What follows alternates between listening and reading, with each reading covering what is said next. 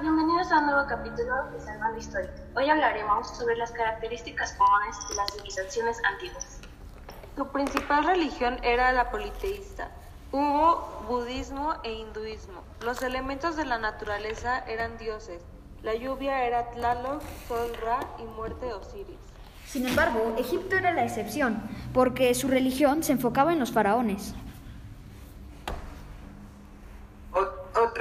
Que caracterizaba a estas civilizaciones era la ciencia.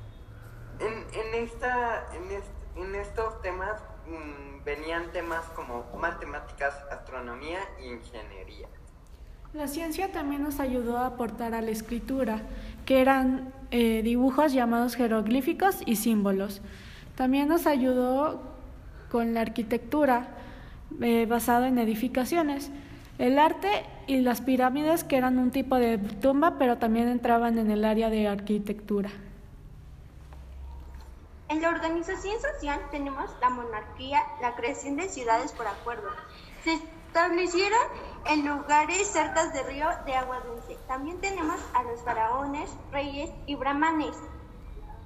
Su principal actividad de economía era la agricultura y la ganadería, ya que gracias a los estudios de ciencias y el, establecimiento en tierras fértiles los ayudaron y también a comerciar. Y esto es todo por nuestra parte. Nosotros somos tercera secundaria y nos vemos en el siguiente episodio de Salvando la Historia. Adiós.